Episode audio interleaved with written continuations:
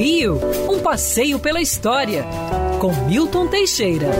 Amigo ouvinte, dia 28 de dezembro de 1895, era realizada em Paris a primeira exibição pública pelos irmãos Lumière de uma coisa chamada cinema. Eram filmes curtinhos, de um minuto de duração apenas mas notáveis, lotava a plateia, mostrava lavadeiras lavando roupa, um trem chegando na estação, cenas de rua de Paris. O incrível é que nessa época estava em Paris Pascoal Segreto, que traz a primeira máquina de filmar e o primeiro projetor para o Brasil em 1898.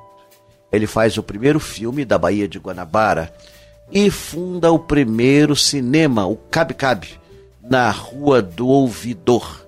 Posteriormente, o cinema se espalha pelo Rio de Janeiro ele passa inclusive a produzir filmes.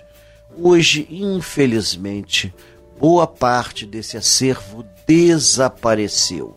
Eu mesmo vi filmes de Pascoal Segreto na minha juventude que hoje não existem mais parte da Cinemateca do MAN, por causa da falta de verbas e da falta de cuidados, se deteriorou.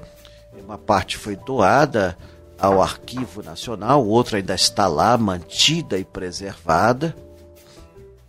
Hoje em dia, uma conscientização maior da existência desses, desse acervo cinematográfico e dos próprios cinemas.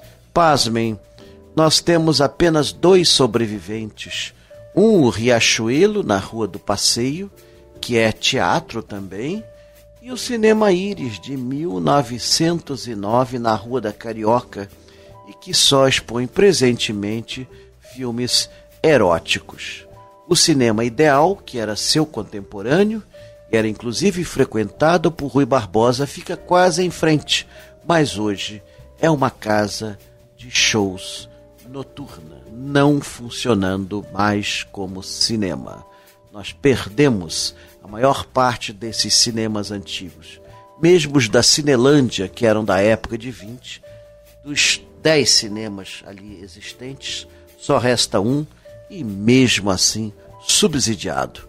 O velho e querido Odeon. Quer ouvir essa coluna novamente? É só procurar nas plataformas de streaming de áudio. Conheça mais dos podcasts da Band News FM Rio.